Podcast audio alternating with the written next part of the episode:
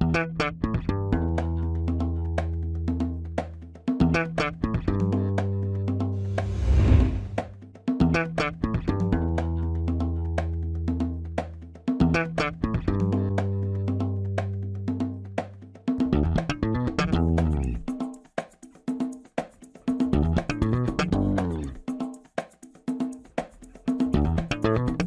Este é o Tapa da Mão Invisível, podcast destinado àqueles que querem ouvir ideias que abalam sociedades e não são ditas na mídia tradicional. Bem-vindo, Paulo Fux. Tudo certo, Júlio? Tudo certo. Hoje eu vou, a gente vai falar de coisas que foram ditas na mídia tradicional.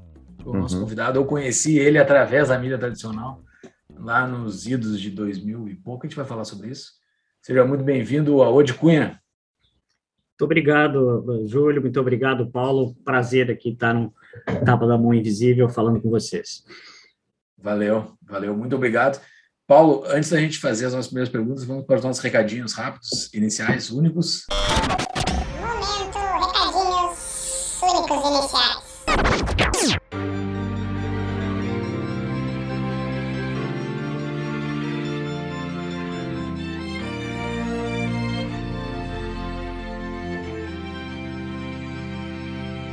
Então, pessoal, quem vai ficar no Brasil, né, Júlio? Porque quem vai ouvir essa conversa de hoje aí, mais uma vez, o cara pensa, ah, Brasil tá foda. Mas quem ficar no Brasil, olha, sendo CLT, tu vai receber metade do que tu ganharia se tu não tivesse CLT. Eu não sei se tu concorda, Júlio. É, gera, sim, por volta, mais ou menos. Então, se tu vai ficar no Brasil, vale muito a pena tentar empreender no Brasil. Ainda mais se tu conseguir fazer um empreendimento que tu venda em dólar. Esse, esse é o sonho. Assim. Então, se tu quer abrir uma empresa, tu precisa ter um contador. Tu precisa de um, um, bom contador. Um contador que tu não vai acordar daqui a X anos com medo do que, que ele fez na contabilidade, entendeu? Quando a Receita te procurar. Então, essa contabilidade é a DBI Contabilidade, é a contabilidade aqui do Tapa, e eles têm a promoção de quatro meses de isenção de honorários para quem é ouvinte do Tapa. É só falar Tapa para eles, que eles vão dar quatro meses, mais abertura do negócio também. Exatamente, tem que procurar a contabilidade. E como disse o Salim Matar quando a gente entrevistou ele, né? O Brasil é cheio de oportunidade, então um lugar para empreender é aqui, que nem diz o Salim, então taca ali pau, gurizada. Tu procura eles no arroba DBI Contabilidade no Instagram ou ali no nosso site tapadamainvisível.com.br barra DBI.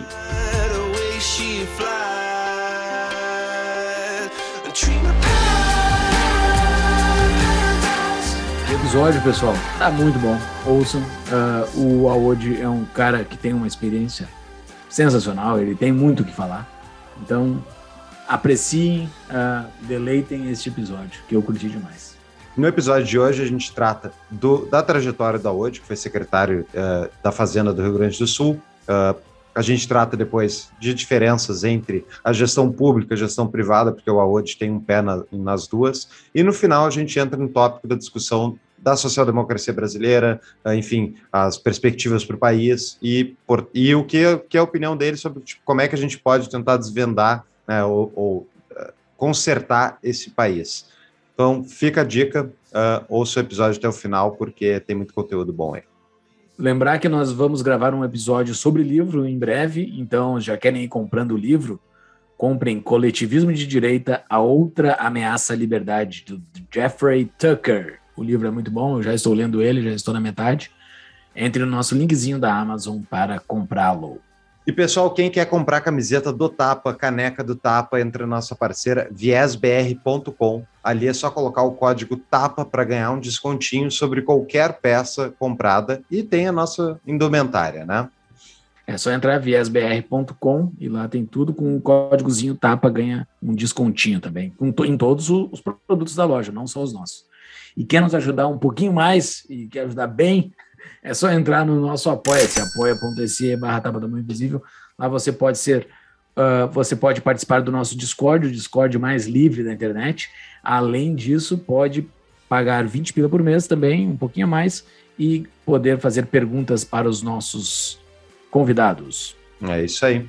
E pessoal, todos os nossos show notes, patrocinadores, canais de WhatsApp, Telegram, livraria, redes sociais, tudo isso está no nosso site, tapadamainvisível.com.br. Entra lá e conheça mais. Exatamente. Voltamos para o episódio, pessoal.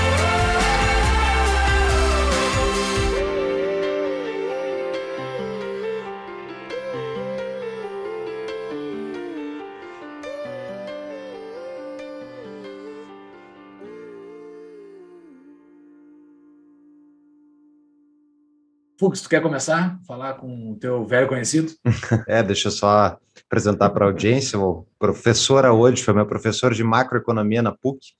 Olha, foi uma das poucas cadeiras que eu realmente gostei do curso, porque era, era desafiador.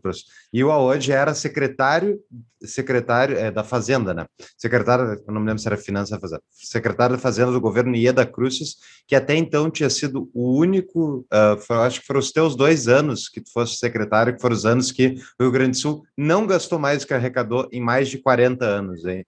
E olha, é, meus parabéns por aquele trabalho, eu me lembro quão difícil uh, era a tua jornada em público, mas uh, Aode, eu queria. Primeiro, vamos apresentar teu trabalho para quem não conhece, a gente tem audiência fora do Rio Grande do Sul bem grande, né?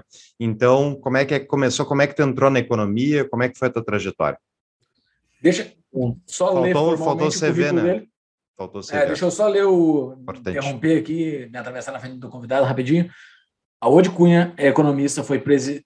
foi presidente do Conselho de Administração do Banrisul, que é o Banco do Estado do Rio Grande do Sul foi secretário da Fazenda do Estado também, do Rio Grande do Sul, e atualmente é conselheiro de administração do Grupo Edson Queiroz, Atiaia Energia, Grupo Vibra e Banco Agibank. Além de já ter sido conselheiro de administração de várias outras empresas, o currículo dele é grande, eu resumi dessa forma hoje. É esse que é o Aonde? Ou tu tem mais coisa para colocar aqui? É, já tenho, já tenho alguma, alguma jornada aí né, nessa vida. É, então, eu acho que, de novo, agradecendo aqui a satisfação de poder estar conversando com vocês e, e respondendo aqui, tentando fazer um resumo relativamente rápido aí para o Paulo. Eu, eu comecei a economia, assim, foi uma escolha não óbvia, né, na minha vida. Eu, eu acho que como todo jovem ali de 16, 17 anos, né, é, na minha época, assim, eu tinha muitas eu tinha dúvidas ainda sobre realmente é, o que, que eu me sentia mais vocacionado, eu tinha um lado que gostava muito de ciências exatas, matemática, mas gostava, por outro lado, também de história, enfim, eu acho que alguém naquele momento me falou que talvez economia fosse um caminho, né? É, e eu comecei, fiz a minha graduação lá na URGS, é, confesso que no, no início do, do, programa do curso, é, por diferentes razões, não me sentia muito motivado, fui me motivar mais para o final, aí resolvi fazer um mestrado, é, fiz o meu mestrado, doutorado em economia, e, e aí tive, de lá para cá, eu tive uma, uma oscilação né, uma, entre setor público e setor privado, né, primeiro setor público, eu, eu fui presidente da Fundação de Economia e Estatística, ainda antes do, do governo é, do PSDB, da Ieda Crucis, é, daí depois tive essa experiência que o Paulo comentou como secretário da Fazenda né, e presidente do Conselho do Banrisul, e aí depois eu migrei para o setor privado. Antes ainda, eu, logo que eu saí é, no início de 2009 é, do governo, eu, eu resolvi aceitar um convite e fiz um período de um ano como pesquisador visitante, como pós-doc em Colômbia. Fiquei em Nova York morando um ano, e aí, quando eu voltei, eu acabei migrando para o setor privado, já era um plano que eu tinha antes. Fui para o JP Morgan, fiquei alguns anos no JP Morgan, é, responsável pela montagem de uma área é, que trabalhava, que era uma área global, mas que na América Latina estava é, sendo desenvolvida para fazer a parte de gestão de reservas de bancos centrais, emissões de títulos soberanos, é, gestão de, de fundos de pensão globalmente e de sovereign wealth funds também. E fiquei, fiquei alguns anos no JP Morgan, depois acabei aceitando um convite, migrei para o BTG, fiquei mais alguns anos no BTG, e aí, essa, essa parte que você descreveu agora já é uma parte mais recente da minha vida, depois desse período aí é, em bancos de investimento, eu, aí eu fiz um, fiz um outro sabático aí na minha vida, fiquei né, já depois de, de velho, por assim dizer, né, não mais com, um menino aí com mochila nas costas, resolvi fazer um outro sabático desse, de vez em quando é bom para a gente é, é, relembrar que né, dá para dá para repensar o mundo, dá para repensar a vida de um jeito diferente, viajei, logo eu saí com o BTG, tinha que fazer uma quarentena, né, de não compete, era de seis meses, acabei optando por ficar quase um ano, fui visitei mais de 40 países, fui em vários lugares, aí eu também já estava com interesse maior nesse tema de inovação, tecnologia, aí fui, fui mais de uma vez a diferentes lugares, no Vale do Silício, Israel, Estônia, E aí, na volta, eu que pensava que talvez fosse continuar na parte de gestão de ativos diretamente, ou, ou talvez até empreender nessa área, acabei tendo alguns convites de empresas de áreas, de setores diferentes, e acabei entrando como conselheiro de algumas delas, e estou também num, tô num fundo de investimentos que chama SP Ventures, que investe é, em, com, com alguns investidores internacionais na área de tecnologia, no setor agrícola na América Latina. Então, faço um pouco, são de setores diferentes, né? Quase todos eu estou nesse, continuo nessa minha vida de macroeconomista barra finanças, né? Tentando olhar aí desafios agora, né, do mundo empresarial e de empresas é, nesse ambiente que não é nada trivial do Brasil, né, do ambiente macroeconômico brasileiro. Eu tenho uma dúvida sobre a tua carreira, porque assim, eu te conheci lá quando foi secretário, eu era. Eu, não entendia nada de política, eu era zero de política, assim, zero, zero. Uh, a gente tem uma diferença de idade, não é muito, mas a gente tem uma diferença de idade.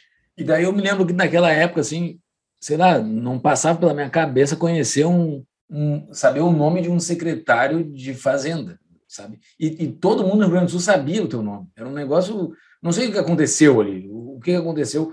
O, se era a mídia que estava te dando pressão, se era os, os, setores que estavam te dando pressão. Por que, que o teu nome ficou tão conhecido hoje? Por exemplo, eu não sei, hoje eu moro no Distrito Federal, eu não sei como é, é o nome do secretário de Fazenda aqui, e eu, e eu sei mais de política que naquela época. Do Rio Grande do Sul, nunca mais soube quem eram os, os, os secretários de Fazenda. O que aconteceu ali? Por que, que tu, teu nome ficou tão em destaque? acho que é uma, é uma boa pergunta, né, Júlio? Ótima pergunta, me faz até refletir um pouco. Acho que eu já pensei sobre isso e parei de pensar. É, eu, eu, eu, eu acho que uh, talvez uma combinação de mais de um fator. Né? Primeiro, eu, eu quando fui convidado para fazer o programa de governo da IEDA, né, eu ainda estava na, na FEE, eu, eu, me lembro que eu botei uma, eu coloquei uma condição na época para candidata que era, disse, olha, eu posso propor, a gente pode elaborar né, vários pontos mais sofisticados aqui num programa, falar sobre desenvolvimento, falar é, sobre a área social, enfim, como os programas todos têm. Agora, me parece absolutamente fora do contexto da realidade do Rio Grande do Sul, de não colocar um tema de necessidade de equilíbrio fiscal, de responsabilidade fiscal na gestão pública no Estado que tem déficit há 40 anos, que acumula dívidas, que não consegue pagar folha, não consegue. Agora, eu, por outro lado, né, falei para ela naquela época, tenho consciência de que isso é praticamente mortal numa campanha política. Né? Você tem que vai falar Sim. que vai fazer o quê? Cortar despesas, eventualmente vai ter que subir imposto ou algo parecido. E, e então acho assim, começou que a campanha deu, teve esse, e ela acabou aceitando, ela concordou, aceitou, e acabou assim, a, campanha teve esse tom inusitado, né, de se ficar Sim. falando em ajuste fiscal de campanha, que era algo fora, né, da, e, e aí depois, né, eu me lembro que na época até eu imaginava que não sei, pela minha característica, um pouco mais de formulador, gostava de pensar o macro como um todo, né? Bom, ela ganhou, eu participei, teria que ter obrigação de assumir alguma posição, imaginava que eu ia ser secretário de planejamento. E aí ela um dia me chamou, não, vem cá, é, foste tu que falaste que era possível fazer o ajuste fiscal, vai para a fazenda, tem que ir lá para a fazenda. Que idade tu tinha? Eu estava com 36 anos, eu estava com 36 anos. E, aí eu, eu 35 para 36, aí ela e aí isso ganhou um papel de centralidade, né? E, e, e como a gente tinha um conceito para mim que era muito claro, que continua sendo até hoje, quer dizer, é, que o tema, quando você vai, você parte para um ajuste fiscal e você vai tratar um tema de responsabilidade fiscal, você tem que conseguir mostrar para a sociedade que todo mundo tem que fazer algum esforço. Claro, né? tem segmentos que foram mais privilegiados em outros momentos, tem que fazer um esforço maior, mas isso tem que ser meio que comum. E, e é interessante porque esse tema, ele, em tese, ninguém é contra, né? Quem é que vai ser contra, dizer que, que tem que ser responsável, gastar só o que arrecada? Em tese. Porque na prática, todo, todo segmento que tem que dar alguma parcela de contribuição, você, você, você, vai não reajustar salário dos servidores, você vai cortar incentivos fiscais, você, todo mundo reclama, vai dizer o seguinte, não, tem que fazer primeiro no outro, não, não aqui comigo. Então, aquilo foi uma certa batalha, é, e, e, eu tinha muito claro que uma, uma, uma peça-chave desse tipo de política pública é, uma, é a comunicação. Você tem que comunicar, você tem que explicar para a sociedade. Você tem que explicar por que, que isso está acontecendo, por que, que ela vai se beneficiar lá na frente. Você perder essa fazendo essa batalha já é muito difícil. Perdendo essa batalha não dá nem para começar, né? Então aí eu acho que teve essa perna de comunicação, ela foi forte para a gente conseguir, né? É, é, impressionante, eu ainda olho, hoje olhando para trás eu acho impressionante, né? Porque hoje a gente está num contexto político diferente, mas naquela época tinha um PSDB que não tinha, tinha dois deputados, né? É, Maeda começou lá com 2, 3%, é, PMDB, outros partidos muito fortes, o PT muito forte na época, era governo federal. Primeiro governador do, do PSDB, né? Foi ela. Oi? Foi, foi a primeira. Primeiro governador foi. Né, do Rio é. uh, Então não tinha base na, na, na, Assembleia, tinha um governo nacional meio de oposição, né? na época o futuro candidato do PT era, que era o era ministro, então tinha todo um contexto muito difícil, né? E, mas eu acho que mesmo assim foi impressionante, né? Porque quando a gente olha para trás, teve zero, por exemplo, de reajuste para todo o funcionalismo e não teve nenhuma greve. É, então, assim, a gente teve, tinha muito essa coisa, de, e, e tinha, por exemplo, enfrentamentos que eu acho que eram necessários para mostrar que era genuína, tem enfrentamentos com, com, com, as categorias que ganhavam mais, com o Judiciário, Ministério Público, Tribunal de Contas. Então, é, se apanhava muito, né, se apanhava muito, mas eu acho que tinha, é, e eu digo que essas coisas, geralmente, quando você faz, o reconhecimento maior vem depois do que durante, né? Durante você apanha mais. Mas eu acho que teve um pouco isso, tentando te explicar, sabe, Júlio? Eu acho que, assim, sim, sim. É, como era um enfrentamento muito pesado, duro, que tinha que estar toda hora falando, talvez isso desse uma exposição maior. Pessoal, o mercado de investimentos em startups está crescendo muito no Brasil e ter uma assessoria jurídica durante o investimento é fundamental para garantir segurança na negociação e evitar dores de cabeça no futuro. O Cunha Mantovani Advogados é um escritório especializado em startups e venture capital. Eles são nossos parceiros aqui, eu e o Júlio, a gente já consultou eles para justamente dúvidas de, de empresas que a gente queria abrir, ideias de negócio, e tu sabe como é que é. No Brasil, se tu não falar com um advogado, tu pode fazer um monte de coisa errada e a gente tem a sorte de ter como patrocinadores aí um escritório que é especializado em ajudar justamente startups e venture capital. Então, para vocês conhecerem mais, procurem eles no cunha.mantovani no Instagram e saiba mais como é que eles podem te ajudar. Ou acesse o site do Tapa da Mãe Invisível, tapadamãeinvisível.com.br barra CMA, de Cunha Mantovani Advogados eu me lembro especificamente alguns episódios quando tu fosse secretário. Um deles que eu achei muito interessante era que tu comentava que o, o orçamento do Rio Grande do Sul era uma, uma peça de ficção, porque não tinha basicamente receita para o custo. E eu me lembro que tu te prestou aí no gabinete dos deputados do PT e, e, dizer para eles, eu, eu não tenho como fazer, eles queriam, ah, tem que fazer o orçamento, tem que fazer ele fechar zero a zero, eles falaram, não, não tem dinheiro, e eu, vamos admitir isso, a gente vai ter que botar uma obra de ficção aqui, e e eu me lembro que tu conseguiste convencer os deputados do PT. Eu acho que eles votaram a favor do orçamento, né? Foi tipo uma coisa muito no diferente. Final, sim. No, no final, final, sim. No, no, início, não, porque o que, que, que, a gente fez que foi, foi a primeira vez? A gente assumiu 2007, já com o orçamento que tinha sido votado em 2006, então não era um orçamento né, do governo, e, e, e, nós decidimos o seguinte: olha, é, efetivamente nós só vamos gastar e prometer gastar aquilo que nós temos ou que sabemos que vai entrar no caixa. É, e, e, tinha uma cultura muito tempo no estado, não só no Rio Grande do Sul, vários estados que tinham déficits altos, né, acabavam fazendo, alguns ainda fazem assim, é, de quando você vai negociar o orçamento, seja com Tribunal de Justiça, Ministério Público, Assembleia, é, com os prefeitos, é, com os outros secretários, com diferentes segmentos da sociedade que, de um jeito ou do outro, tem, demandam um orçamento público, é, você joga para frente o problema. Né? É, você tem uma demanda que você sabe que não vai conseguir atender, um pedido de recurso que não vai, e aí você diz, lá pela Santa negocia e chega num determinado meio termo, mas esse meio termo você não vai ter o recurso mesmo. Né? É, e aí você deixa o problema lá para frente. Aí o que, que acontece lá na frente? Não vem a receita e você tem que ficar, como a gente fala na expressão na gestão é, financeira do setor público, contingenciando a despesa. Tranca na boca do caixa.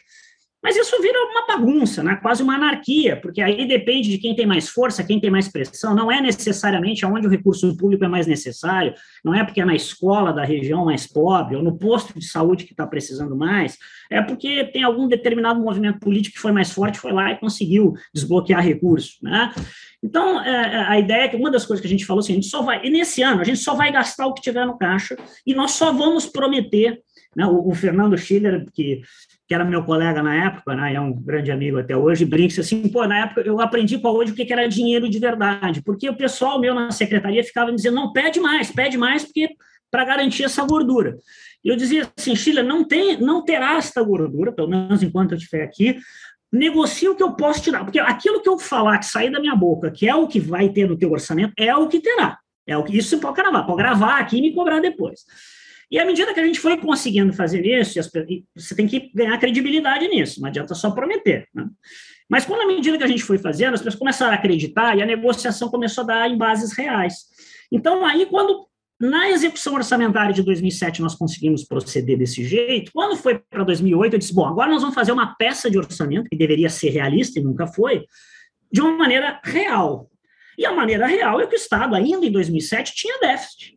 Né? Ele só conseguiu chegar a esse equilíbrio lá no final de 2008. Tinha déficit. Então, disse, olha, nós vamos mandar para a Assembleia uma peça que diz isso: o Estado tem déficit. A despesa do Estado é maior que a receita. Isso era um fato, todo mundo sabia, durante 40 anos era praticado, mas foi um escândalo quando eu mandei esse orçamento. Isso não é como assim? Isso é ilegal. O que, que é ilegal? Não é ilegal dizer que o Estado tem déficit, você tem que dizer como é que vai cobrir isso.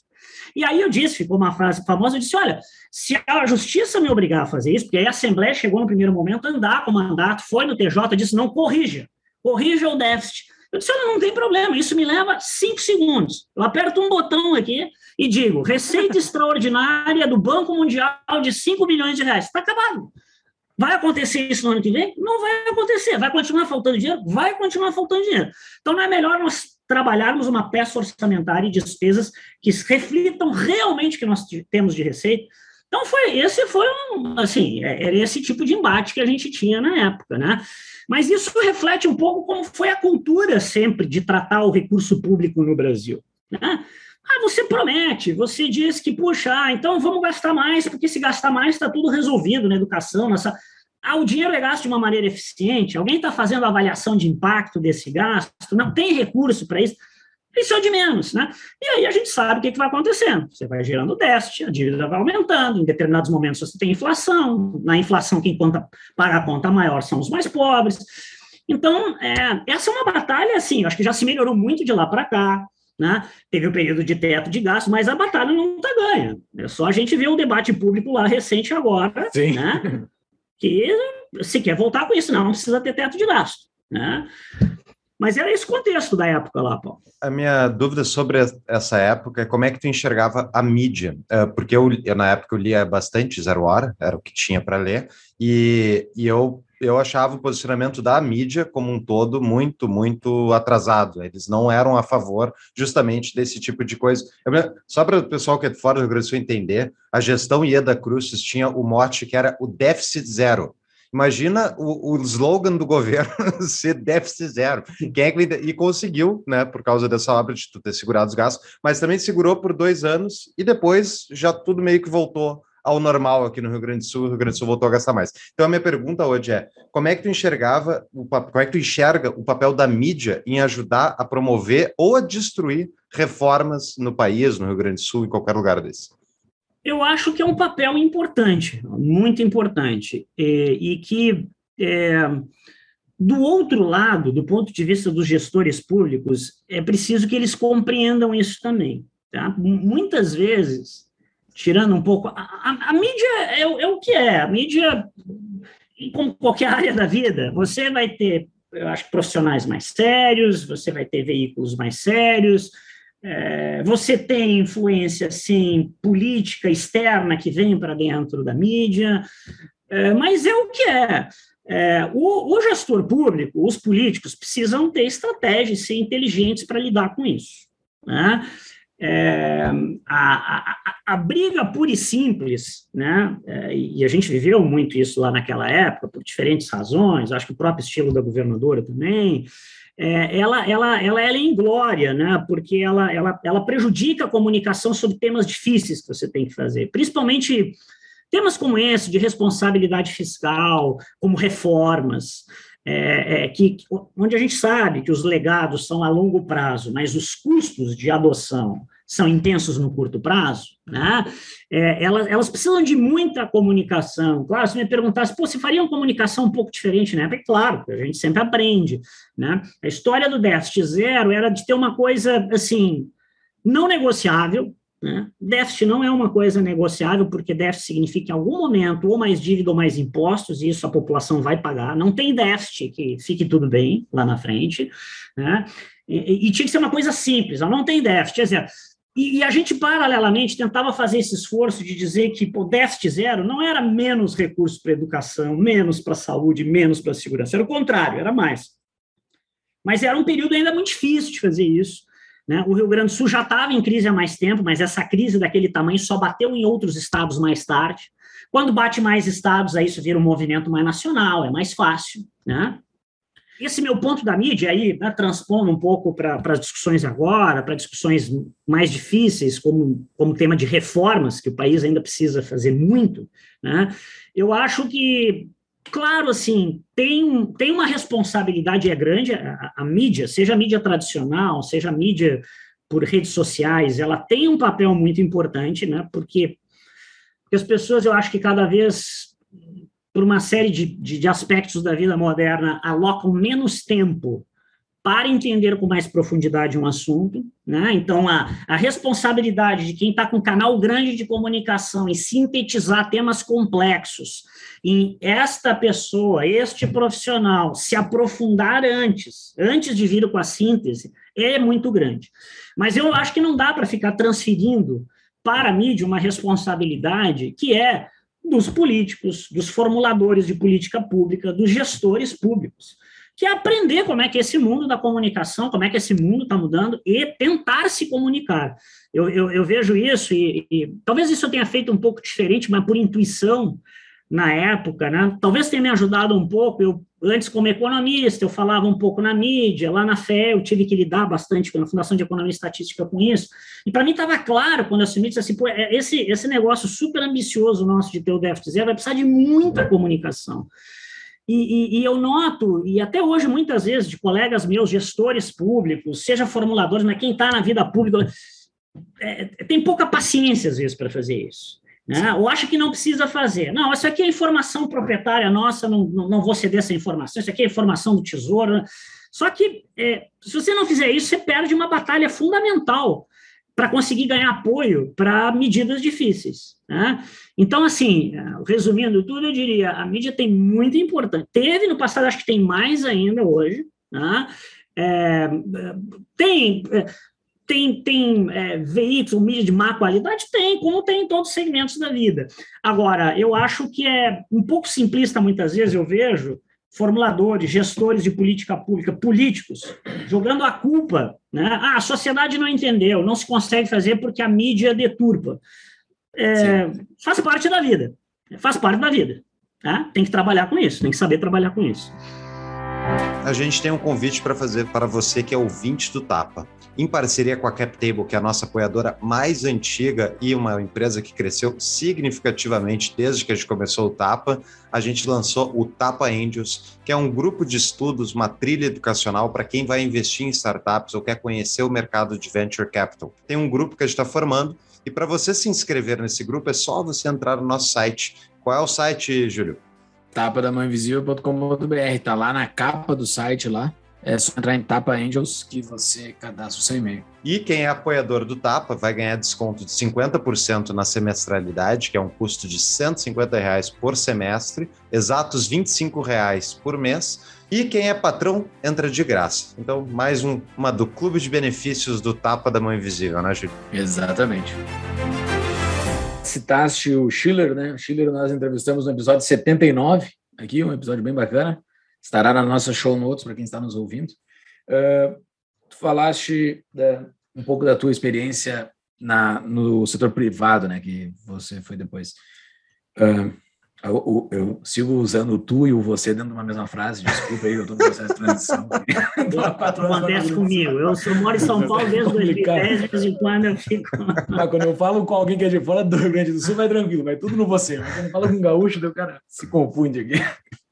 O, essa tua experiência no setor privado, né? Eu trabalho em finanças também, e, e muito que tu fala aí tem muito a ver com o meu dia a dia. É, mas tu tem um currículo que tu conseguiu cuidar de um orçamento de um negócio que não se cuidava um orçamento. Tu fez um fez algo que é, que é muito uh, que tem muito valor no setor privado. Se tu mostrar isso, se tu tivesse feito isso numa Ambev da vida, sei lá, numa grande empresa, pô, eu, eu virei o orçamento dos caras aqui. Esse, essa tua experiência teve valor no setor, de, no setor, no setor privado? Assim, como é que como é que o setor privado recebe isso? Porque tu está tendo sucesso. Como é que está sendo assim a recepção? Não teve, eu acho que teve e, enfim, é, é, pelo menos meu, nos convites iniciais para o setor privado lá atrás, eu acho que sem dúvida teve a ver com a forma é, como se viu na o que, que eu consegui fazer como gestão é, e, e, e, continua tendo, eu acho que continua tendo, uh, mas eu, eu, eu acho que teve mais, o, o valor maior foi a experiência em si para mim, né? Pra, pra o, o, que, que aquilo me ensinou é, é, no setor privado. Eu, eu digo isso brincando, né? não esqueço uma época que eu estava num dos dois bancos aí que eu, que eu, que eu tinha uma área para tocar lá, e, e, os bancos de investimentos têm uma, uma capacidade de recrutamento, remuneração, que é evidentemente incomparável com o setor público, às vezes mesmo dentro do setor privado, né? E o pessoal lá pelas tantas, a gente tinha um, um, deal difícil para estruturar, tinha que entregar rápido, era de noite, e a turma, a equipe começou a reclamar um pouco, eu disse assim, olha, deixa eu, deixa eu contar um pouco para vocês o que, é dificuldade para deixar as coisas de pé quando você não tem recurso, não tem gente, não tem... Então, assim, eu, eu brinco que o, o setor público, quando você consegue fazer algo, né, é, primeiro, ele tem muito impacto, é, não que no setor privado não tem, evidentemente que tem, mas ele tem muito, muitas vezes tem um impacto muito grande para muita gente. E geralmente você vai ter um conjunto de restrições muito grandes para poder operar do ponto de vista da política, da comunicação, de recurso financeiro, de, de qualidade de capital humano também. Né? Então, eu acho que é, mais me ajudou foi, é, é, foi essa noção de trabalhar com muitas restrições ao mesmo tempo. Né? Então, quando você tem um pouco menos de restrições para trabalhar, né, você, você, é, você, você, sabe usar isso bem. Né?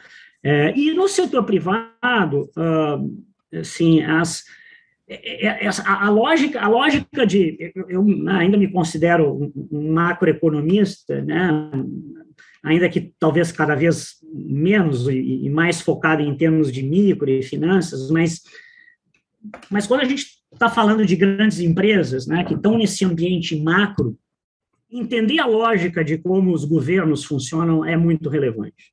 Ela é muito relevante, né? é, porque você consegue dosar melhor o que, que são oscilações muito de curto prazo, o que, que são oscilações de longo prazo, Sim. e principalmente num ambiente como o Brasil, né, onde o Estado tem um peso grande, seja do ponto de vista regulatório, de participação, é, é um aprendizado que, tão, eu diria que talvez tenha ajudado mais a mim mesmo nesse sentido. Entendi. A gente já citou esse teu feito do caixa positivo do Rio Grande do Sul algumas vezes no decorrer do, do nosso podcast. Eu procurei, Fux, e não achei em quais episódios que a gente cita, mas a gente já citou em alguns. Eu me lembro que Sim, já citei em vários. Já foi. É, e, e eu cito em vários, geralmente com, o mesmo, com a mesma pergunta, e eu vou citar a mesma pergunta para ti de novo aqui, tá? Fazer todo esse ganho, fazer todo esse ganho, esse, esse, essa melhora do jeito que o Estado gere os seus recursos, que todo mundo sabe que tem que ser feito, porque é uma bagunça. Qual é a garantia que tu tem? Ou tô, garantia tu vai dizer que não tem, mas qual, qual é, quais são as estratégias que se faz para que isso permaneça no longo prazo? Porque no, isso que tu fez foi um negócio muito bacana, só que logo depois veio o Tarso e afundou com tudo, né? Ele pegou e ele não, ele não avacalhou, ele avacalhou muito, né? Ele destruiu tudo que tinha sido feito logo depois. Então, como é tu teria feito alguma coisa assim não para conseguir barrar com que o próximo não se não estrague tanto assim? Uma ótima pergunta e é a pergunta que lá na época eu já me fazia continuei me fazendo nos anos seguintes e, e eu acho que é a pergunta que logo vai estar de novo na ordem do dia. A gente está com essa discussão do ponto de vista nacional sobre teto de gastos agora né é, que, enfim, já, já parece muito mais frágil do que era há poucos anos atrás, né? muito embora a gente olhe para trás e, e, veja os resultados óbvios em termos de taxa de juros mais baixa, enfim, mas isso parece que não sensibilizou ainda, né, pelo menos a classe política. Eu acho que são duas frentes é, que precisam ser feitas além da boa gestão. A, a boa gestão, por incrível que pareça, que é muito difícil, mas ela é relativamente a mais fácil, né? Quer dizer, basta você pegar lá, basta você pega lá um governador, uma governadora, um político compromissado com, com uma atitude correta, um bom gestor, uma equipe, é, uma, uma, resiliência ao longo do tempo, você pode entregar. Acho que foi isso um pouco que a gente aconteceu. A gente foi na, na convicção da ideia, na resiliência mental e emocional e nessa força. Né? Mas o que dá perenidade, eu acho que são outras duas frentes. Eu, na época, pelo menos uma, eu achava que podia já ter começado. Uma são garantias legais, né, institucionais, quer dizer, você botar com força de lei é, amarras, é, regras que não tornem discricionário a opção é, de ser responsável fiscalmente ou não. Né? Como Sim. foram as tentativas de, da LRF no Brasil, agora como teto de gastos. Né? Botar amarras na lei, botar é, é, custos, sanções, eventualmente até no nível penal, para quem não cumpre isso. Né? Porque, no final das contas, é, quando você é irresponsável durante muito tempo, você está, no final das contas, inviabilizando muitas vezes serviços básicos para a população mais pobre, que não tem acesso à educação, é, sofre com crime, onde não tem segurança, é, é, falta saúde. É, quando isso acontece, geralmente, aí tem alguma ação de responsabilidade para o gestor específico lá daquela ponta, mas muitas vezes isso está ligado à incapacidade de recursos, porque se em algum momento você achou que caía dinheiro do céu, né? Então, assim, primeiro, e na época, então, uma das ideias, eu tentei em 2008, 2008, quando a gente olhou que as contas iam fechar no final do ano no azul, sem nenhum recurso extraordinário, eu, eu sempre faço esse discurso, eles, poxa, 2007, 2008, os primeiros dois anos de equilíbrio fiscal em 40. Eu mesmo sempre fiz esse discurso, olha, 2007, mais ou menos, melhorou, mas ainda, se eu fosse tirar o recurso extraordinário do IPO do Banrisul, ele ainda ficaria no vermelho. 2008 foi o primeiro ano, depois 2009 continuou e 2010 entrou no vermelhinho um pouco. E aí 2011 desandou porque teve muito aumento de gasto pessoal, né? Mas 2008 foi o primeiro ano onde você pega todos os gastos, despesas, investimento, todos os gastos correntes couberam nas receitas correntes. Não tinha um centavo de receita extraordinária lá, né? O único recurso que teve foi um uma, um aporte de Banco Mundial que foi para pré-pagar a dívida. A gente tinha uma dívida mais cara, tomou esse recurso, pagou, quitou essa dívida e ficou com uma dívida mais barata. Mas não teve nada de receita corrente. Então, naquele ano, quando eu vi que ia fechar, né, porque, só para lembrar, a gente tinha folha atrasada, 13 terceiro sendo financiado do Banrisul, na média 12 meses de atraso com fornecedores e pagando dívida, pagando a dívida com a União, rigorosamente em dia. Então, quando a gente chegou em 2008 viu que tudo ia ficar ali no azul, eu disse, olha, vai começar um outro tipo de pressão, né? que é uma pressão para sair gastando mais e, e, provavelmente além da conta, isso é cíclico. E aí eu pensei na história da lei de responsabilidade fiscal para o Rio Grande do Sul. A gente tem uma lei de responsabilidade fiscal que fazia basicamente, botava, porque a, a lei de responsabilidade, a LRF federal, ela é uma lei abrangente federal, mas ela não vai para os estados, os estados se esquivam dela se acomoda em um outro ponto, sempre tem interpretações benevolentes dos próprios tribunais de contas, que muitas vezes têm interesse próprios em gastar mais, em ter salários mais, que é quem deveria fiscalizar. Então, tem uma série de problemas na própria LRF. Então, a gente pegou, tentou fazer uma LR do Rio Grande do Sul mais moderna, mais rígida, mais firme, mas, assim, é, aí foi Tribunal de Justiça, Assembleia, evidentemente viram que aquilo ali limitaria recursos para eles próprios, não conseguiu avançar. Depois de muito tempo, né, né, aí veio a história do governo Tarso, todos os aumentos concedidos, voltou atrás de folha, a gente voltou em toda aquela situação. No governo Sartori, no final do governo Sartori, se conseguiu aprovar uma lei de responsabilidade fiscal.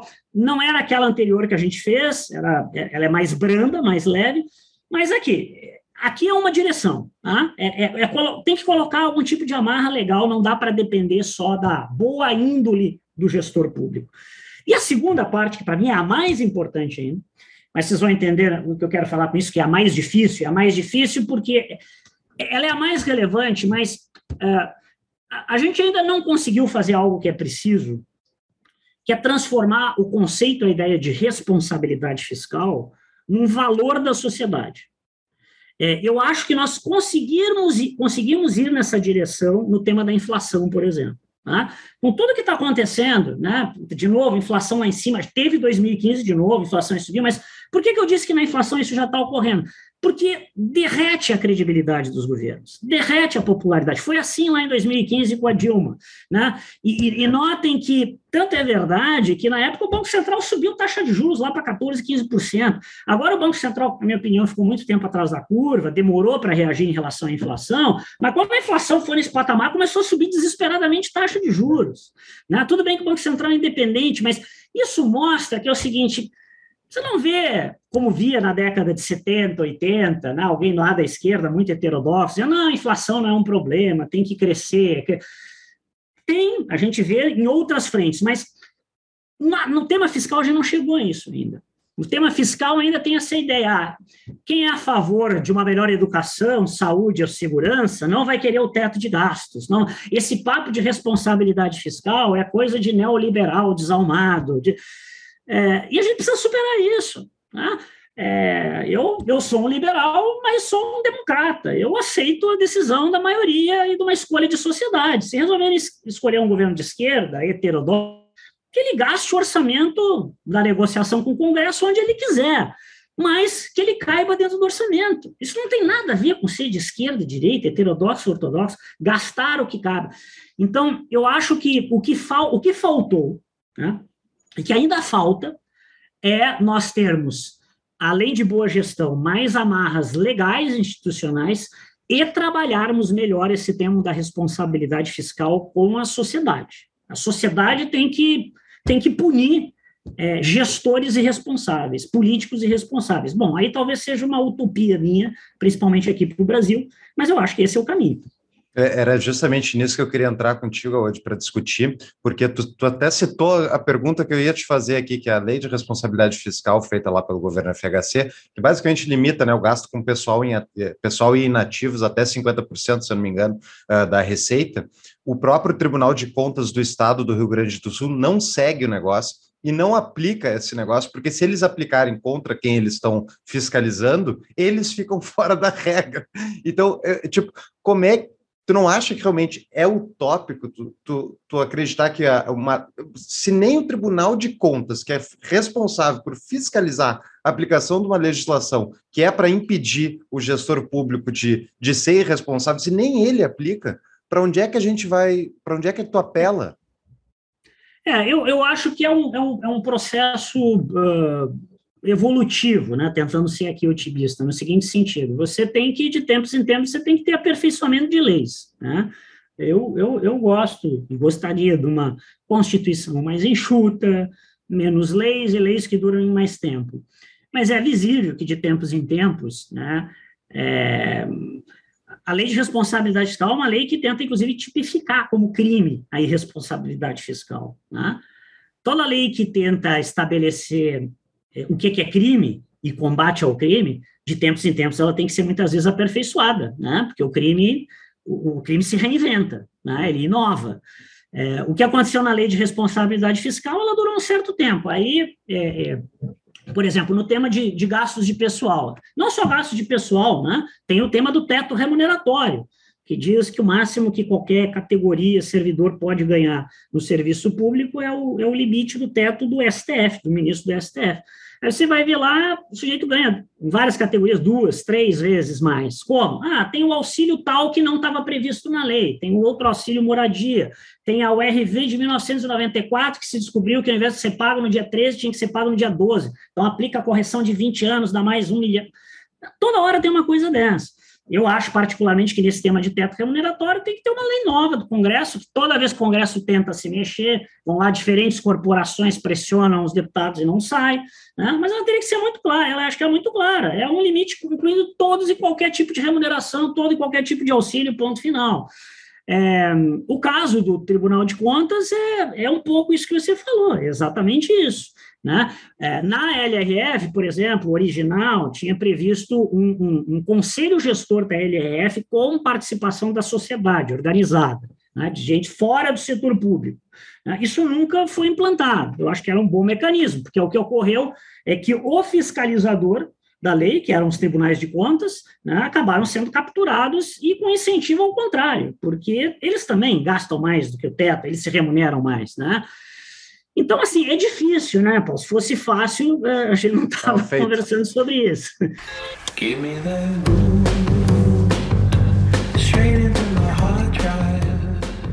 A minha impressão é que, só olhar pelo, pelo endividamento do país, a gente está no. O Brasil anda lentamente em direção ao desfiladeiro. De vez em quando vai mais rápido, de vez em quando vai mais lento. Mas tem um ponto que a gente chega no desfiladeiro, e ao meu ver, e esse eu queria ver se tu concorda ou não, o que, que uh, tu pensa a respeito, é um, um nível de endividamento onde a gente pode ter uma espiral de uma espiral de, de endividamento que saia do controle e o real quebre. Essa é minha. Eu acho que isso a gente vai acontecer nos próximos 10 anos, porque eu não vejo. Imagina se, se é eleito Lula um governo Lula, se ele faz o que ele tem falado na campanha, já ah, não vamos respeitar lei de responsabilidade fiscal, não, né? É, teto de gastos. Até o cara do Moro está falando contra, entendeu? Então, tipo, uh, dos candidatos majoritários que têm alguma chance, o Bolsonaro já, já fez lei para justamente desrespeitar o teto de gastos, o Lula que fala que desrespeitar, o do Moro. Então, tipo, quem é que vai ser eleito que vai respeitar o de gastos? Se nenhum deles respeitar, o Brasil pode quebrar. Essa é a minha dúvida. Quando, quando é que é o percentual certo, assim, na tua cabeça, que tu enxerga assim, olha, a partir daqui a gente cruzou uma linha que vai dar um problema, tipo, que não tem mais volta? Eu acho que é uma, é uma, é uma pergunta que tem, não tem uma resposta seca pelo, pelo seguinte, é, é mais ou menos quanto eu, eu, eu, tu me perguntar o seguinte, é, quem que você acha que vai conseguir tomar mais dívida, o Paulo ou o Júlio? Eu disse, pô, eu não sei, deixa eu ver o histórico de vocês aqui, né? Deixa eu ver como é que vocês pagaram a sua dívida, deixa eu ver como é que está a vida profissional de vocês, deixa eu ver quem que eu acho que tem perspectiva de ter uma renda maior lá na frente. Não, não é muito estático, né? O que a gente sabe, quando, quando se olha, e, e, e muita gente equivocadamente compara a relação dívida-PIB do Brasil com o Japão, com Estados Unidos e outros países de renda muito maior, países que subiram dívida no passado, mas nunca tiveram histórico de default, de não pagar, é, é, incomparável, né? Quando a gente compara, por exemplo, com os emergentes, o Brasil tem na média quase que o dobro da média dos emergentes. Né? Quando a gente bota África do Sul, Rússia, América Latina, né? mesmo nesse patamar que ficou mais baixo do que se imaginava no início da pandemia, que está aí um pouco acima de 80%, na média dos emergentes está 44%, 45%. Então, ele está muito alto para os emergentes. Agora, se isso. Se, se, e, aí, claro, você vai ver períodos tópicos. Né? A relação dívida-PIB ela vai crescer mais, dependendo do quanto que emitir de mais dívida, de acordo que for meu resultado fiscal do ano. Né? Eu posso estar emitindo, mas se eu tiver um resultado primário melhor, isso vai enxugar um pouquinho da dívida, e da trajetória do PIB. Né? É, eu acho que nós temos sim, eu me preocupo com o tema fiscal, apesar do resultado desse ano ter sido melhor do que se imaginava. Ontem ainda saiu um, um comentário, texto, uma entrevista do Mansueto, né, que era secretário de Tesouro, dizendo: olha, o resultado foi muito melhor, mas ele foi muito melhor. Quem olha para as contas públicas sabe, principalmente pelo tema de inflação, né? Como as receitas públicas elas são indexadas à inflação e as despesas não, mas a gente sabe que essa vai ter pressão para aumento de despesas, já está tendo, alguns governadores, inclusive, já deram aumentos. Né? Essa conta não, a gente tem que olhar ao longo do tempo. Então, eu estou preocupado, sim, com esse contexto de teto de gastos, bem ou mal, segurou bem o crescimento que poderia ser maior da despesa, segurou o crescimento de taxa de juros.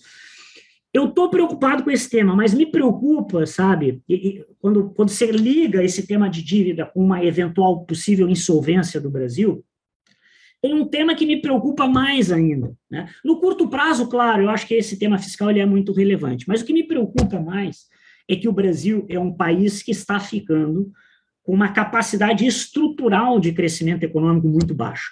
Tá? E isso está ligado é, a, uma, a, dois fenômenos. Né? Um é um fenômeno demográfico, o Brasil era um país muito jovem, por ser muito jovem lá na década de 60, 70, mas muito jovem mesmo, um dos mais jovens do mundo em quantidade, né? as, as famílias brasileiras tiveram muitos filhos, é, Infelizmente, a gente não gerou uma educação em escala de boa qualidade, então a gente não teve um exército de novos trabalhadores bem qualificados, como foi o boom econômico, como foi o boom demográfico na Europa nos Estados Unidos, depois da Segunda Guerra, e nós desaceleramos a taxa de natalidade muito mais rápido que esses outros países. Então, o Brasil vai ter uma das transições demográficas mais rápidas da história.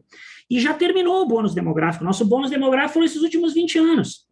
Quando a gente pega a média de crescimento do Brasil da década de 90 e 2000, tá? vai até 2010, pega ali, estende um pouco mais. O Brasil, o Brasil nessas últimas duas, três décadas, cresceu a média de 2%, grosso modo. Dependendo da janela, 2,1, 1,9. Não estou botando o ano da pandemia, tá? De 2020, até 2019.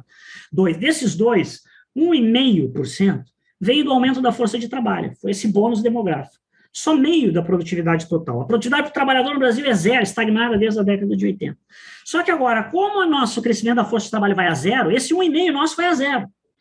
Então, se o Brasil continuar com a mesma produtividade dos últimos 20 anos, nessa tendência, o cap de crescimento do Brasil é meio por cento.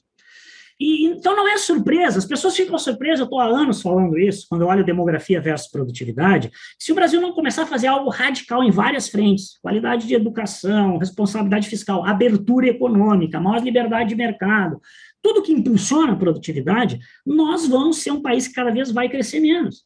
E o exemplo é o seguinte, Brasil 2015 e 2016 teve aquele desastre histórico né, de mais de 7% de queda no PIB, qualquer lugar do mundo, inclusive o Brasil no passado, na volta, podia fazer tudo errado que fosse, alguma coisa a mais ele ia crescer, porque faz parte desse ciclo. O Brasil cresceu 1% em 2017, 1% em 2018, 1%, não tinha recessão global, não tinha pandemia, taxa de juros era zero, por uma única razão. O Brasil está estagnado em termos de produtividade. Então, aí, Paulo, o que eu acho é o seguinte: mais, não é mais grave, as duas coisas são graves, mas esta combinação de irresponsabilidade fiscal, de leniência com a trajetória da dívida, com um país que estruturalmente está com baixa capacidade de crescimento, isso não voltará rapidamente, isso sim é explosivo. Essas duas coisas são explosivas.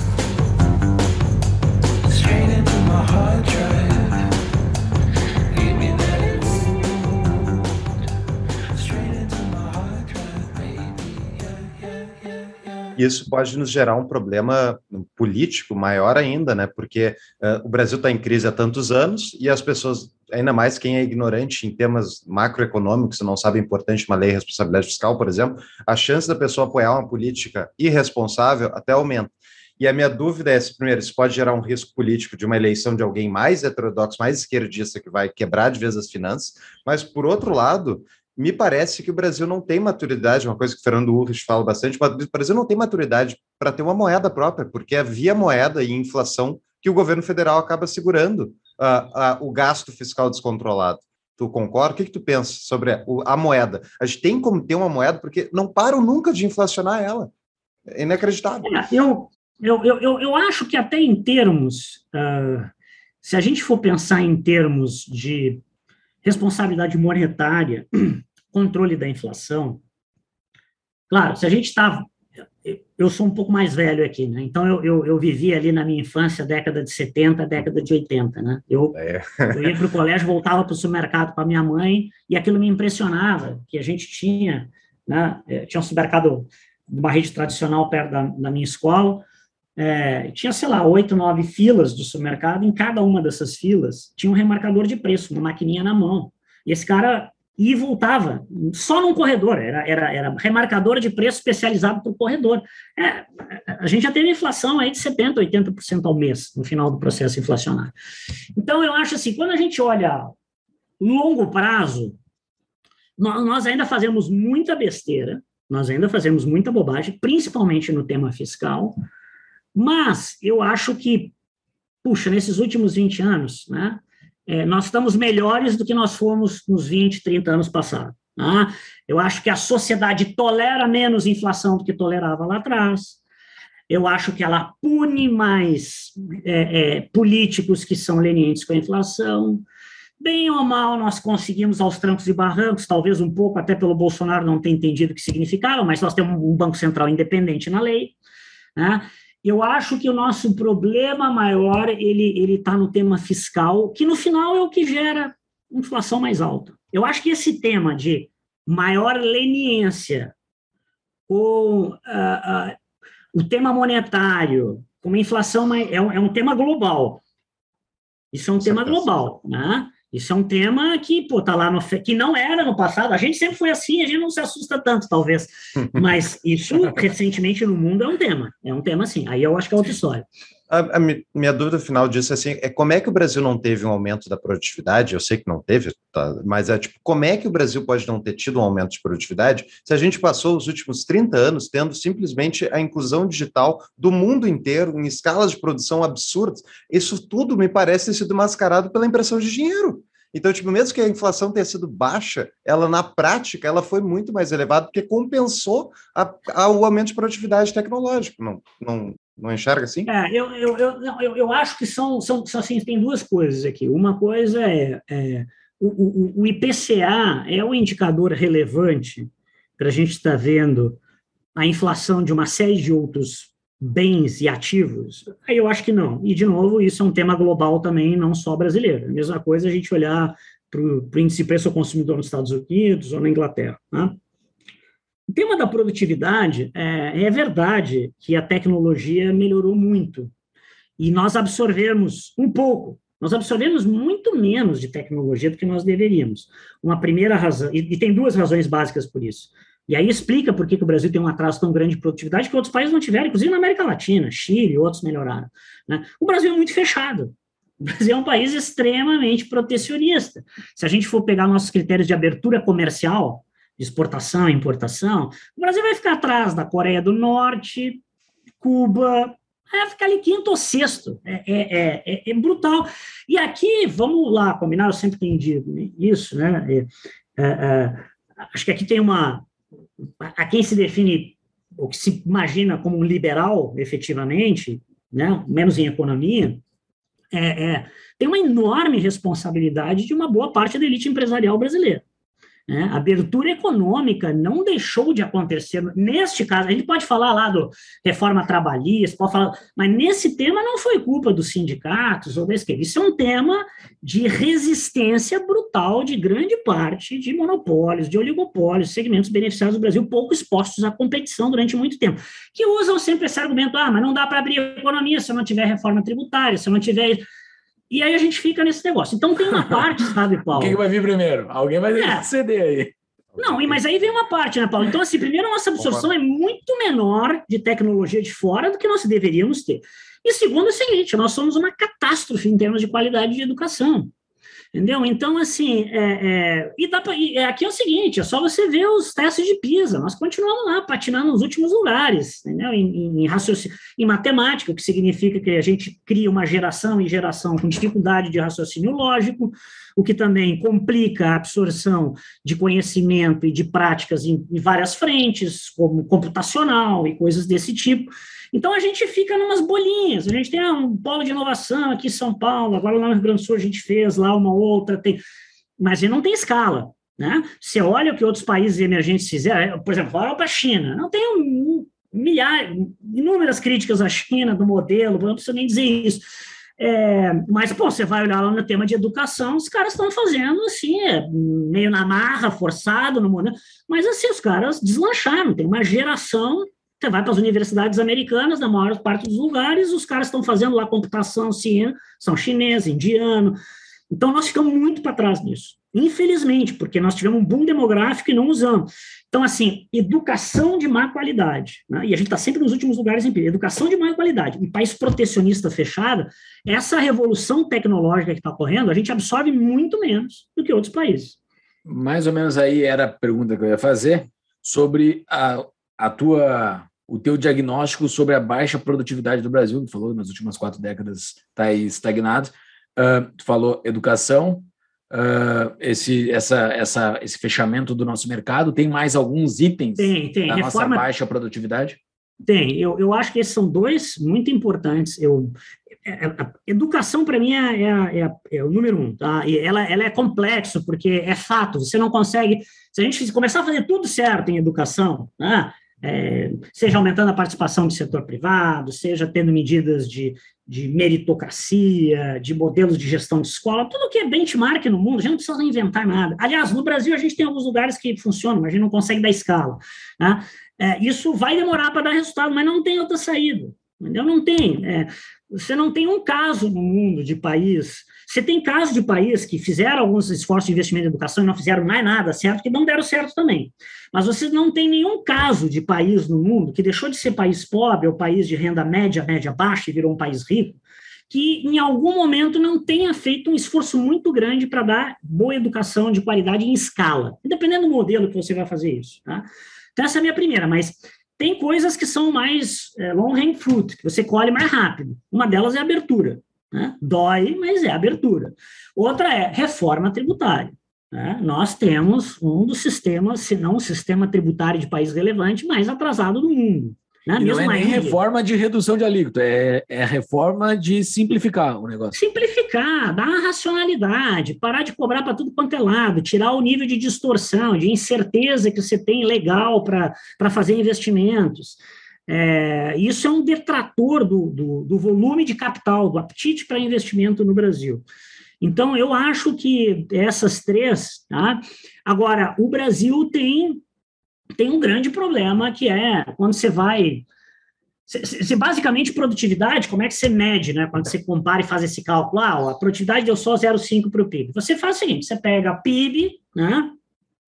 É, e, e, aí você vê o seguinte: você vê o número de horas trabalhadas, né, pessoas no mercado de trabalho versus horas trabalhadas, e a produtividade total é o resíduo disso. Você tem um valor total do PIB, pega por horas, então quando a gente fala de produtividade, a gente está falando de uma sacola de, de dados, com várias coisas. É a quantidade de capital, se esse capital é barato, é a eficiência das instituições, o sistema judiciário funciona de uma maneira ágil, é confiável, as pessoas confiam para tomar decisões de empreendimento. Não. É, então, tem várias coisas, mas, assim, é, se você tem capital humano de qualidade inferior ao que você poderia ter, se ele é muito baixo, não, não tem milagre. Entendeu? Não tem milagre. Você pode ter alguns casos, por exemplo, você olha Estados Unidos, você olha nos rankings de educação, de performance, o americano, ele não é tão bem posicionado, como é o europeu, como é o asiático. Só que os Estados Unidos tem lá uma rede das melhores universidades do mundo, mil oportunidades que o setor privado dá, e ele faz o quê? Ele importa capital humano. Né? Ele importa e, em diferentes patamares. Né? Ele importa lá do cientista top, lá de Princeton, de Harvard, de, e ele importa o cara que que, que, que é um bom é, trabalhador da construção civil aqui no Brasil, mas lá ele vai, ele, ele vai performar melhor. Então, assim, eu acho que incluir aqui reforma tributária, mas eu acho que o nosso de tudo isso, o nosso desastre maior é de capital humano. Agora, para não ser tão pessimista, né? É, eu acho que tem o seguinte: como a gente fez tudo muito errado durante muito tempo, né? O, lá, o jeito de ver o copo meio cheio disso é que qualquer avanço que a gente faça nessas frentes. Mas é sério, você imagina o seguinte: qualquer melhora de reforma tributária, o ganho pode ser muito grande. Qualquer melhora Tem gente em termos que chega de qualidade... no fundo do poço e começa a cavar, né, Oti? Tem isso. Isso. Querendo e, nós, e nós, água aqui na da fervura. Não, e, e, nós temos exemplos disso na América Latina. Né? Exato. Né? É, e, e, e, confesso que me preocupa, assim, sinceramente, quando eu vejo agora no debate, né, o, o, o candidato que está à frente das eleições é, e o entorno dele se sentindo à vontade para falar abertamente sobre temas como revisão da reforma trabalhista, fim do teto de gastos, revisão de privatizações. E assim, realmente é muito preocupante. Mas, tem, mas tem, um, tem um buraco mais embaixo aí, que é uma camada moral, assim, que pode ter que é um, um cancro que tem, talvez, na nossa sociedade, assim, que eu não consigo descrever em palavras, não sou um, um estudioso, mas é complicado, um cara que teve na cadeia até pouco tempo atrás, ter essa intenção de 40% da população, sabe? É um negócio, assim, que é difícil, difícil, pô, tu tem que ter uma moral com algum com alguma coisa desvirtuada, assim, para tu, não, vamos achar um outro, sabe? Digamos que o cara seja de esquerda, ok? Admito que eu gosto de esquerda, blá, blá, blá Vai no Ciro, acha um outro cara, mas não vai no cara que tem, que tem a moral maculada, sabe? Mas não, é, existe mas, isso. A, aí, sabe, Júlio Paulo, eu, eu, eu, tangenciei esse tema, e é uma coisa que me desconforta, e eu, eu comento isso muitas vezes, né, próprios ambientes que eu estou de trabalho.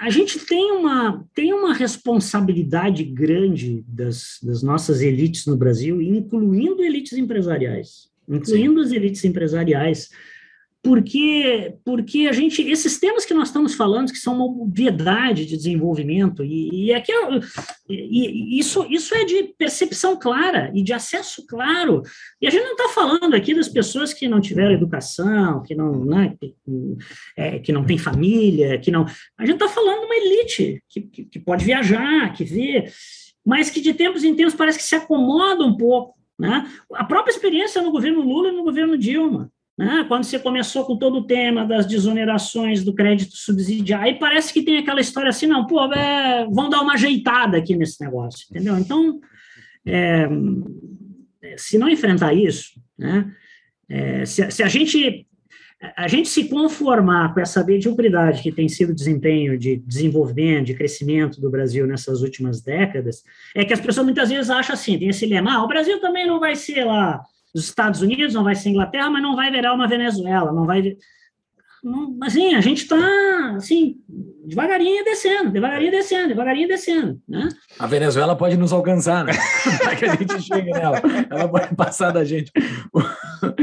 Woody, uh, nessa tua experiência, desde quando saiu do, do governo do Estado, e tu está na iniciativa privada, nunca apareceu uma oportunidade para tu ir para um outro estado, até talvez, tipo São Paulo, que absorve bastante gente, ou, ou o governo federal? Nunca.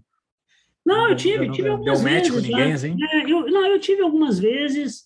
Eu, logo que eu saí da Fazenda, já estava no JP Morgan, eu tive convite para ser secretário da Fazenda no governo do Paraná, depois tinha uma sondagem para São Paulo.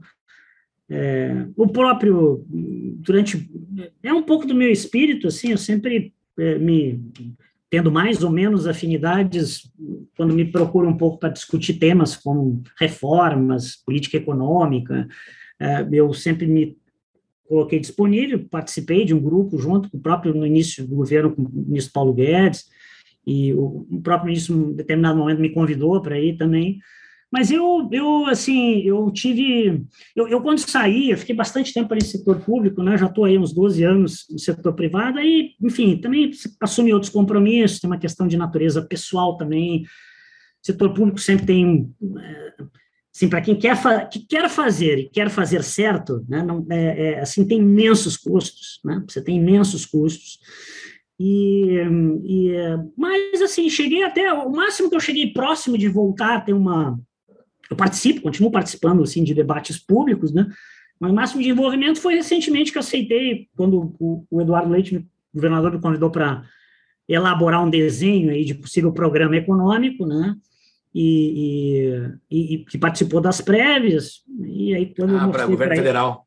É, pro, aí eu fiz, eu, eu fiquei, né, trabalhei nessa coordenação de programa, de propostas, que é um pouco dessas coisas que eu resumi aqui para vocês que eu acredito, né? Eu, eu acredito, eu acredito, enfim, eu acredito em ideias liberais, no sentido amplo, né, de mercado e, e, e também de, enfim, de costumes, de convivência social.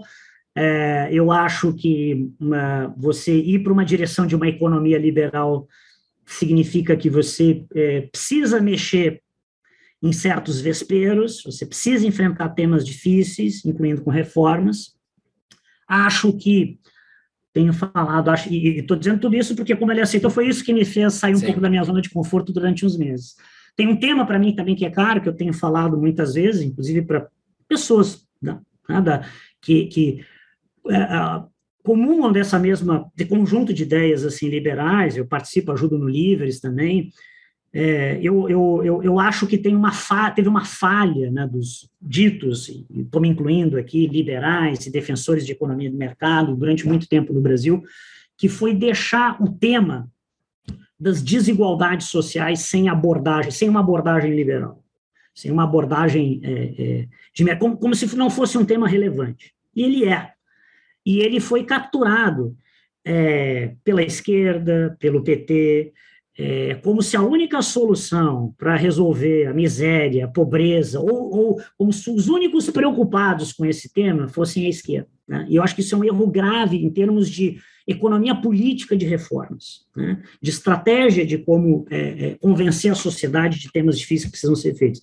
Então, eu acho que, por exemplo, o tema, o nível de desigualdade social que a gente tem no Brasil, que está relacionado a um país que foi décadas muito tolerante com a inflação, e a gente sabe que a inflação ataca principalmente os mais pobres, é, que foi é, é, é omisso em relação ao tema de educação, saneamento básico, e eu, como liberal, que acho que, que a concepção liberal que eu, que eu defendo, né, é, eu acho que você tem que promover igualdade de oportunidades. Né? Essa é a melhor forma de você, ao longo do tempo, diminuir é, as desigualdades que não são as desigualdades relacionadas ao mérito, à competência. São porque uma criança nasceu rica ou nasceu pobre.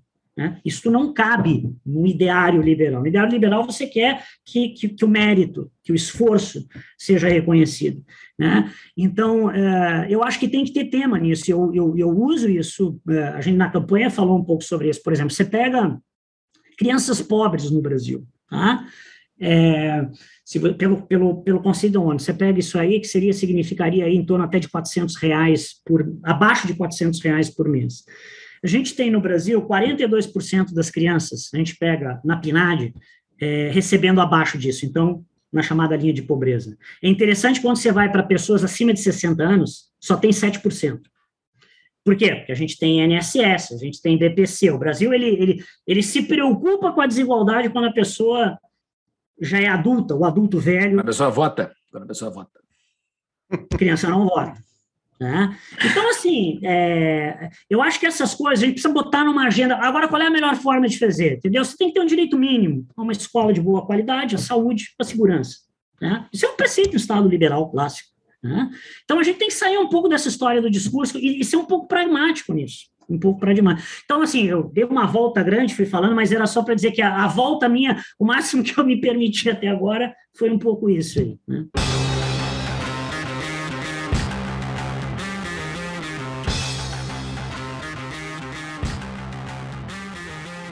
Se tu vê hoje uma possibilidade de, por exemplo, ah, vamos fazer uma política então de redistribuição de recursos para conseguir igual, prover mais igualdade para aquelas pessoas que estão desamparadas. A questão é, tipo, vendo tudo que o Estado brasileiro se propõe a fazer e não entrega, como é que tu acha que é viável uma social-democracia quebrada que não é brasileira conseguir implementar de forma eficaz uma política dessa, sendo que o principal, ao meu ver, principal promover, uh, promotor da desigualdade é o próprio Estado com manejo péssimo da moeda que ele faz. Tipo, é, mas, é, mas... em vez de consertar o problema, vamos criar uma outra estrutura estatal para tentar suprir isso aqui. É o próprio Estado que está gerando muita dessa desigualdade. Sim, mas, mas eu acho que assim, o, o Estado ele sempre vai existir, tá? maior, menor. Eu acho que o tema relevante é um tema de eficiência. É, se você achar que você não pode fazer nada em termos de eficiência, então você larga para a sorte. É, eu acho, é, e, de novo, vou dar um exemplo, né, o exemplo que eu estava dando dessas crianças.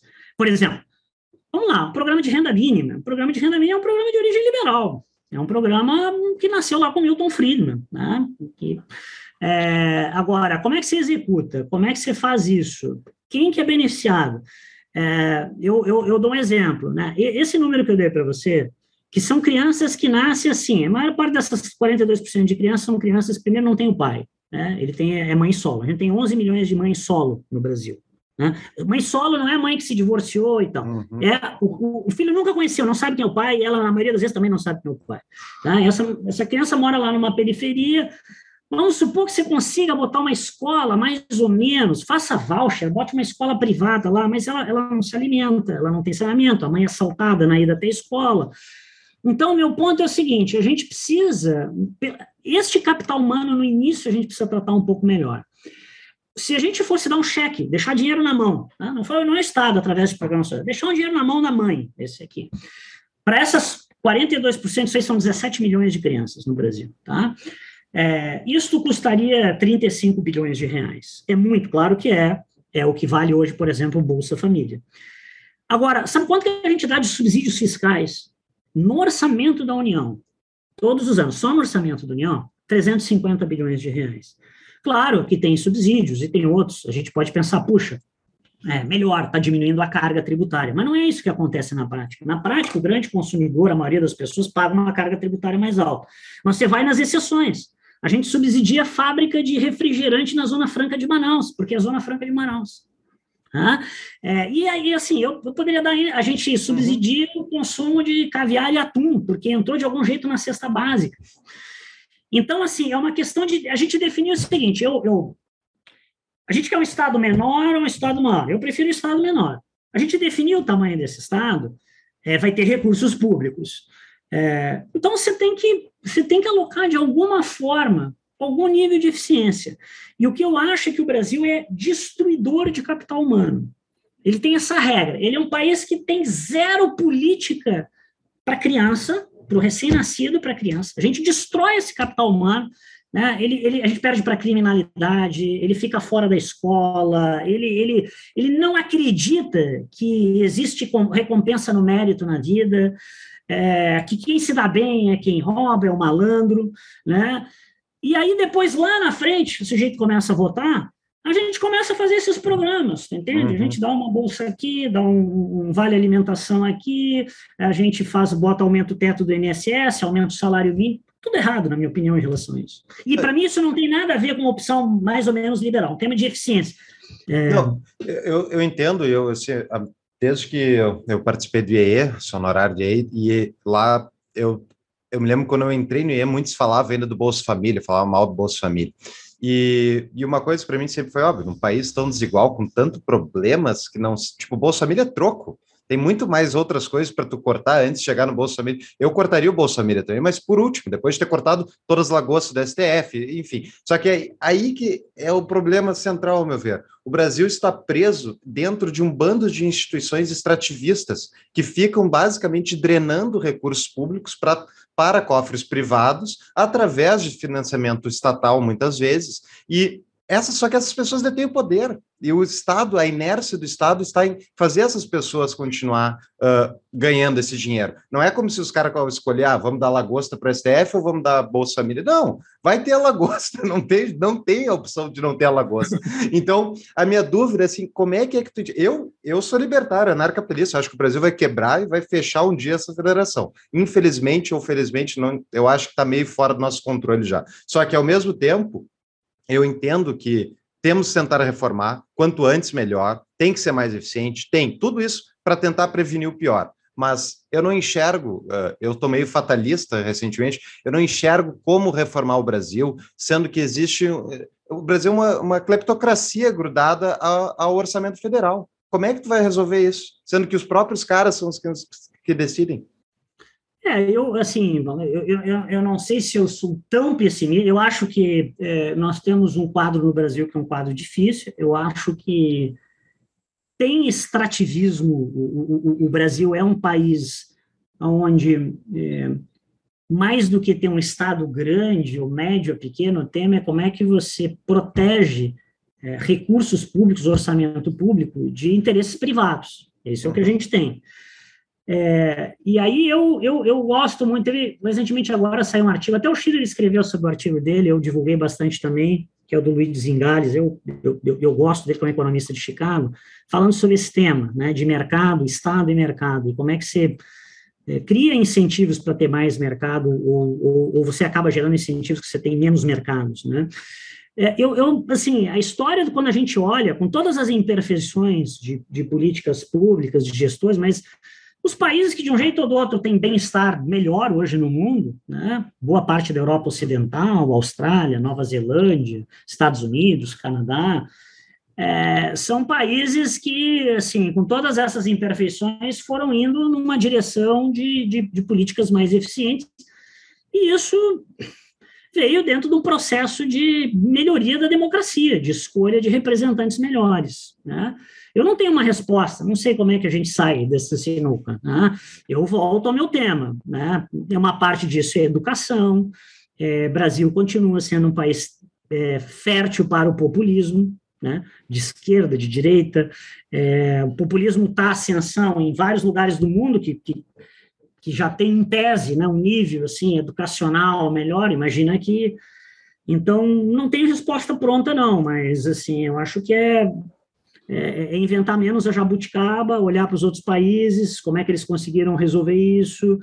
É, mas eu também não ando muito otimista, não. Não sou a melhor pessoa para mudar. Perfeito. Olha, hoje, de qualquer maneira, é, eu te parabenizo, eu nunca te falei isso antes, eu parabenizo pelo teu trabalho é, como gestor público que tu fez. Foi, para mim, foi uma, foi para mim, para muitos gaúchos, os que têm meio, meio neurônio, entenderam o quão importante foi aquilo. E é, é, é impressionante que falar em gastar menos que arrecada ainda no Brasil é uma coisa revolucionária, porque eles não conseguem Exato. entender. Então, muito obrigado pelo teu trabalho, muito obrigado pela tua entrevista. Eu já aprendi muito contigo, continuo aprendendo. E vou colocar na show notes o artigo esse do Schiller e também o episódio dele que fizeste. Eu queria uma dica de livro tua para a gente colocar também para os nossos ouvintes, por favor. Chaves, como dizia meu velho avô, se quiser chegar a ser alguém, devore os livros. Quê? Que devore os livros. Tem, tem um livro que eu, eu tenho de ler alguns livros assim ao mesmo tempo. Até no final de ano, olhei mais para livro de literatura, sair um pouco de economia, mas eu, o último que eu estava terminando no final do ano, que eu gostei muito, uh, é ele está em inglês, eu não sei se já tem a tradução em português, mas é The Great Demographic Reversal, é, que é do Charles Goodhart, que é um, um, professor de Oxford, e o Dan Pradhan, que é um, é um gestor também de, de ativos na Inglaterra, e que fazem uma abordagem sobre demografia, né? demografia e perspectivas de crescimento econômico em termos globais. Eu, como tenho esse viés de olhar sempre para a demografia em macro, eu acho que é um livro bastante, bastante interessante. E um outro livro também nessa área que eu gosto, eu citei os Ingales, né, que, que tem um livro mais recente que é conhecido, que é Um Capitalismo para o Povo, esse já tem para português, né, é, mas eu também revisitei e li o livro que ele é, escreveu em 2003, que é o original dele, é, que é Salvando o Capitalismo dos Capitalistas. Eu acho que é um bom, é um bom livro para entender esse ambiente de economia e política de uma perspectiva mais liberal. E uma perspectiva liberal olhando também, talvez, para aqueles que mais precisam. Eu acho que já indicaram esse livro aqui, se eu não me engano, porque eu já ouvi falar ele, eu já recebi essa indicação. Sobre o teu posicionamento sobre desigualdade, Audi, uh, nós acabamos de fazer um episódio, é o episódio 168, que nós, uh, nós também achamos esse tema muito importante e e, e os defensores da liberdade como um todo têm deixado de lado. E a gente, em um determinado ponto, a gente se deu por conta, não, esse ponto ele é importante, ele merece um, um episódio somente para ele. A gente fez um episódio sobre a pobreza, para nós, a gente, a gente acha, a, gente, a nossa palavra de ataque aqui não é desigualdade, é pobreza, a gente, mas a gente cita desigualdade lá no episódio, quem quiser ouvir também, o episódio 168 ficou bem legal, a gente fez um com um nosso amigo que mora em Boston, o, o, o Vernan, ficou muito bom. Uh, e um... Só, só, um, só um pontinho, um comentário ah, sobre esse tema, né? e a minha provocação é muito como estratégia de debate e de ideias, porque é, é, tem um argumento que fica muito fácil sendo repetido do outro lado, né?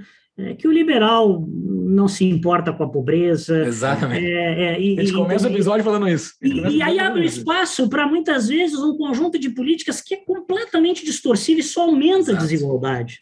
É, né? Então a gente tem que ter agenda para isso. Você precisa ter uma agenda para isso também. É um tema relevante da sociedade. Com certeza. Tem que falar, pô, tem, tem uma pessoa com fome do meu lado aqui. Ah, passei na rua, tem uma pessoa com fome aquilo não é relevante aos meus olhos, aos olhos de ninguém, então tu tem que falar sobre aquilo. Então é um tema importante, simples. É um tema muito importante.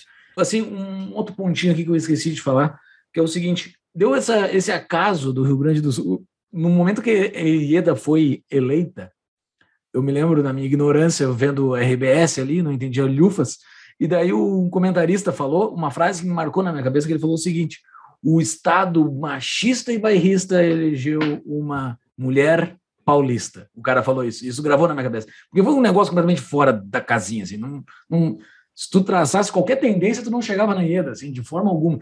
E tu vê, assim, agora a futurologia lambendo o dedo, apontando para cima. O Brasil apareceu alguma coisa completamente fora da casinha, assim, para dar essa, essa chance para o Brasil, porque o Rio Grande do Sul teve uma chance.